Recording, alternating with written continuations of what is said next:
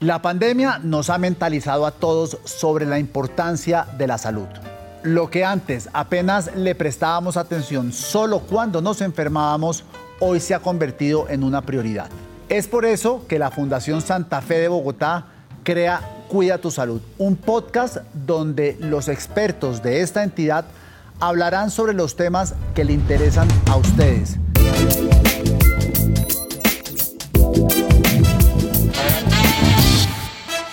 Enfermedades, tratamientos, dolencias, prevenciones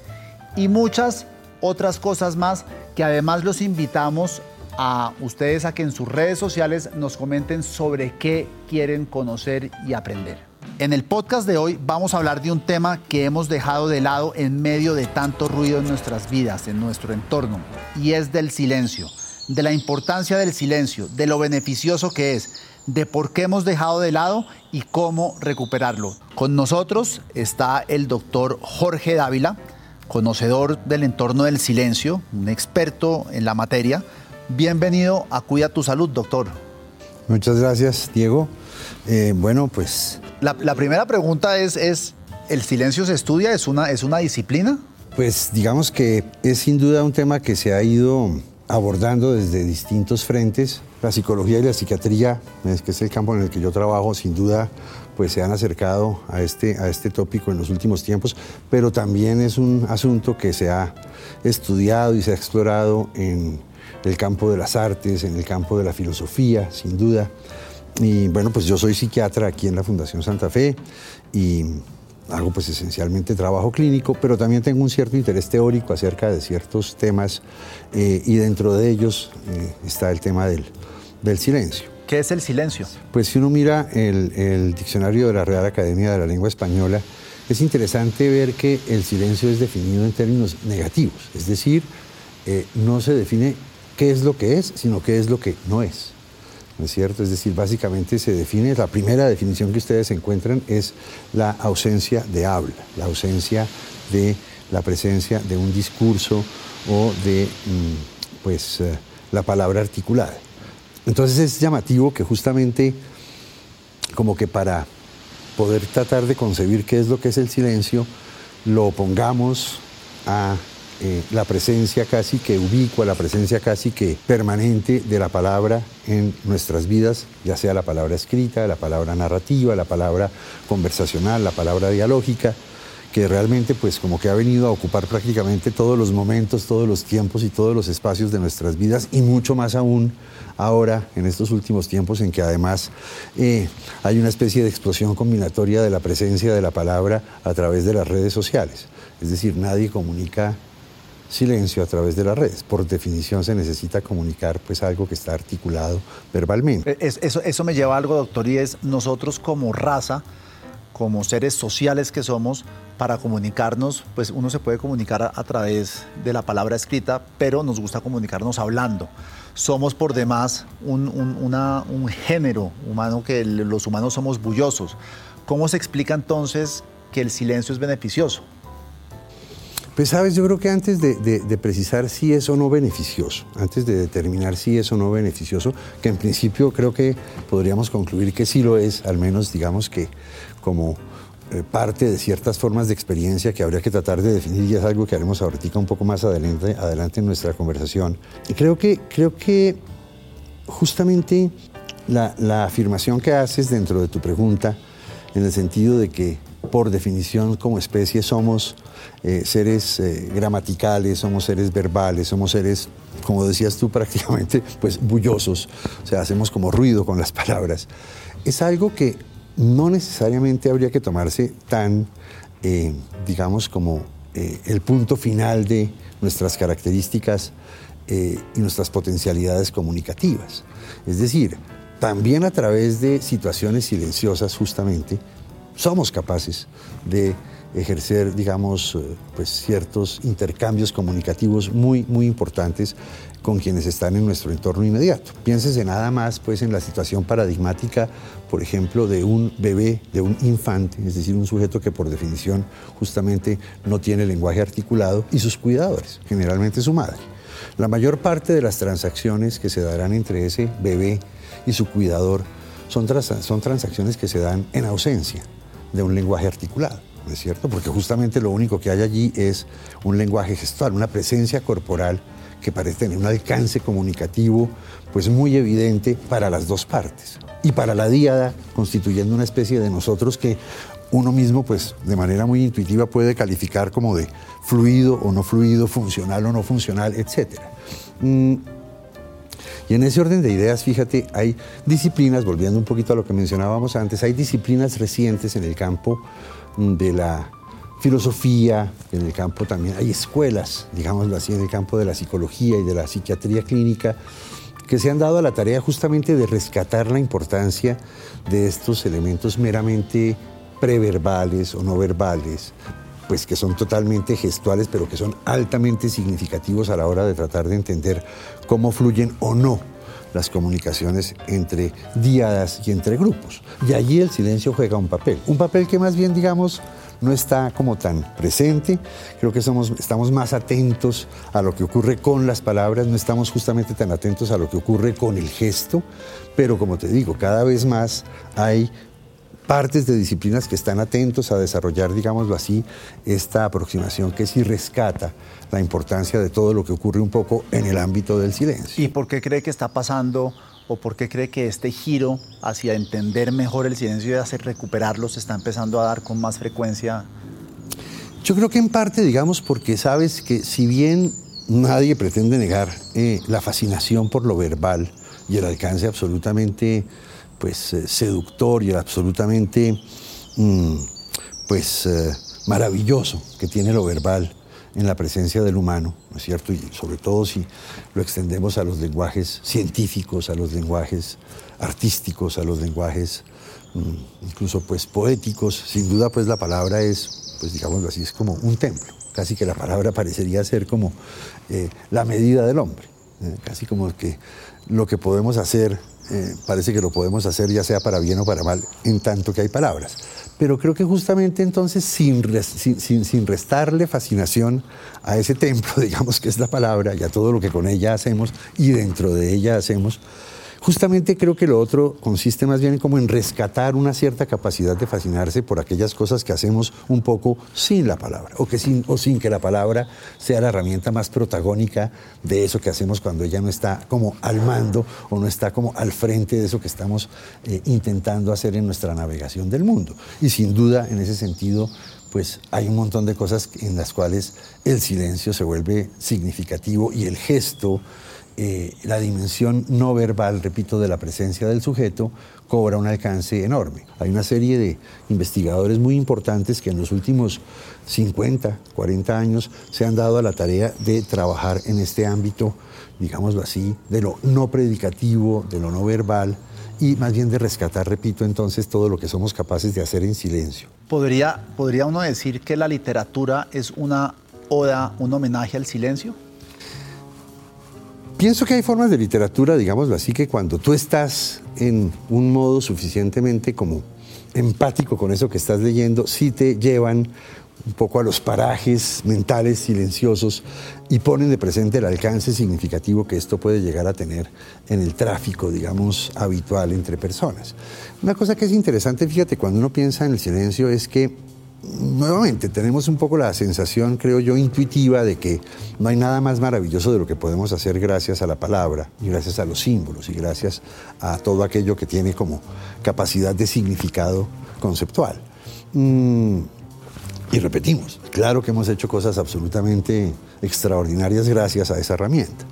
Mm, pero fíjate que también hay como eh, culturas y momentos dentro de nuestra cultura, incluso occidental, y culturas como las orientales, que valoran un poco más o que tienen muy presente el campo de lo que llamaríamos la presencia. Mm, aquí, en este instante, a pesar de que tú y yo estamos, digamos, tratando de hacer esta pequeña conversación, este diálogo, pues armados de palabras, tú de preguntas y de ciertos comentarios, yo de esta, digamos como eh, estas ideas ahí medianamente hiladas. Mm, fíjate que de todas maneras tu mirada, tu gestualidad, la mía, mi tono corporal, nuestra microgestualidad facial permanentemente sirve un poco como de soporte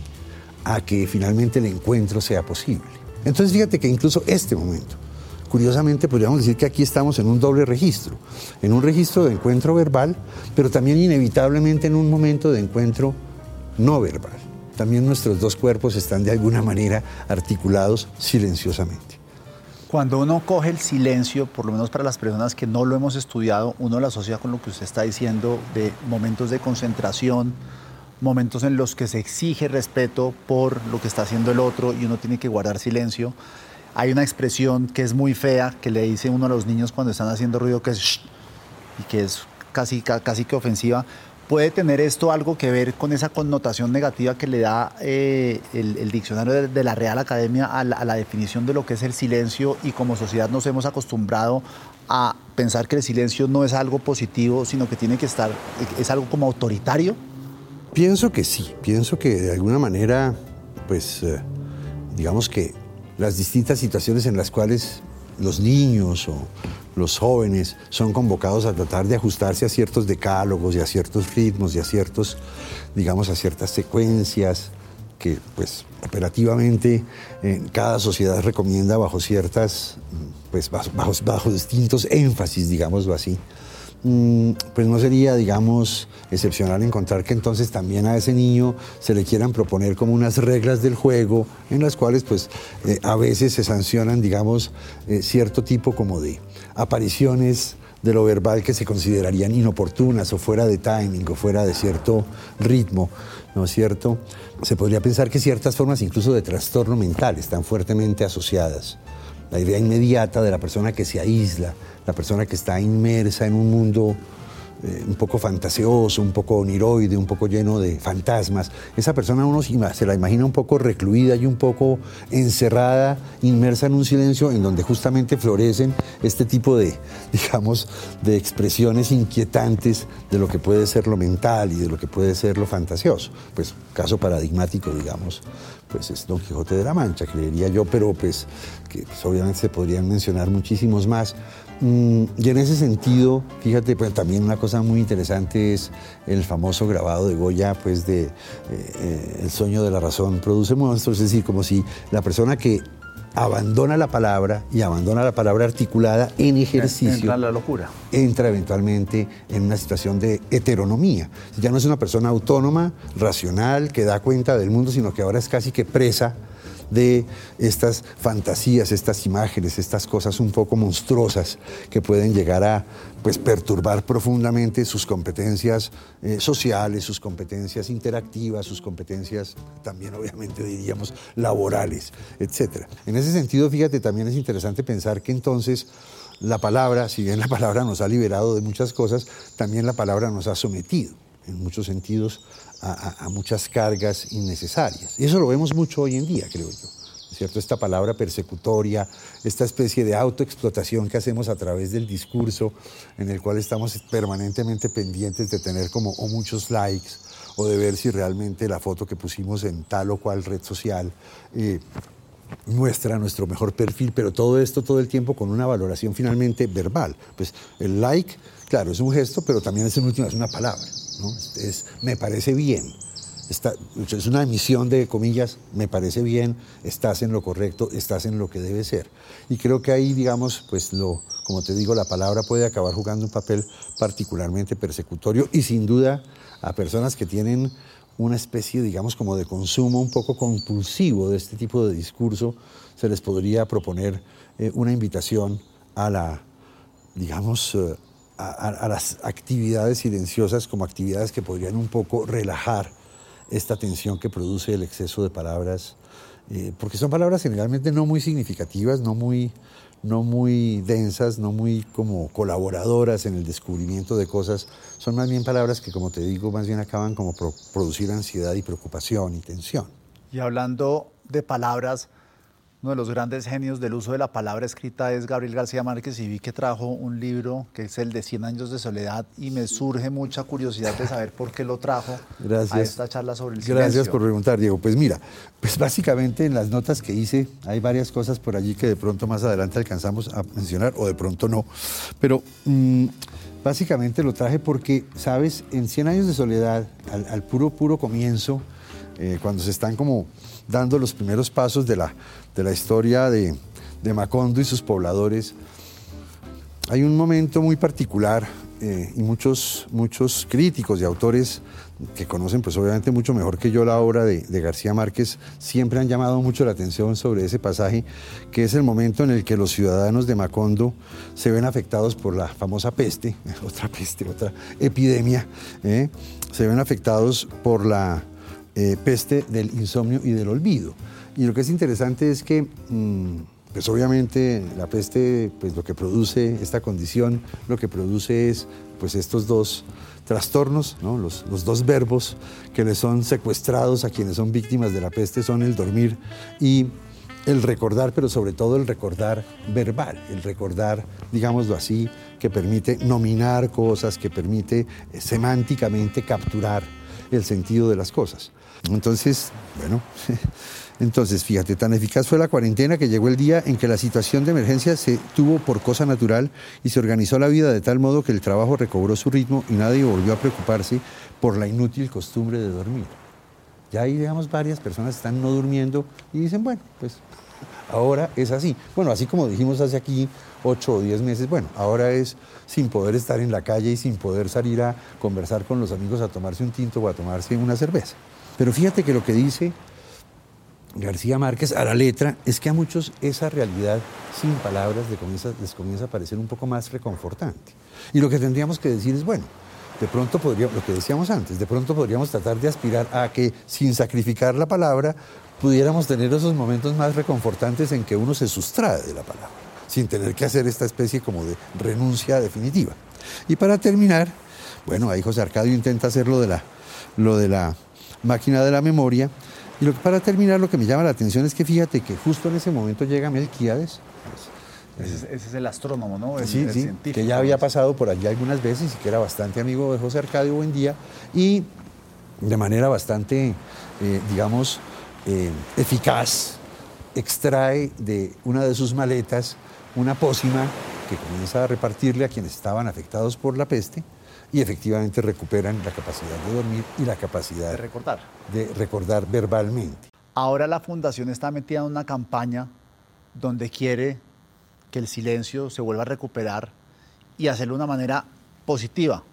de lo que le puede beneficiar a los pacientes, de lo que lo necesitan las personas del entorno hospitalario, que tengamos silencio. ¿Qué es lo que está haciendo la Fundación con el, o sea, cómo está educando a la gente sobre el silencio? Sin duda, con el grupo de psicología del Departamento de Salud Mental nos ha parecido que una de las herramientas más interesantes para, nuevamente, perderle temor a las situaciones de silencio y más bien casi que congraciarnos con él y ver qué nos ofrece como experiencia, son técnicas eh, de mm,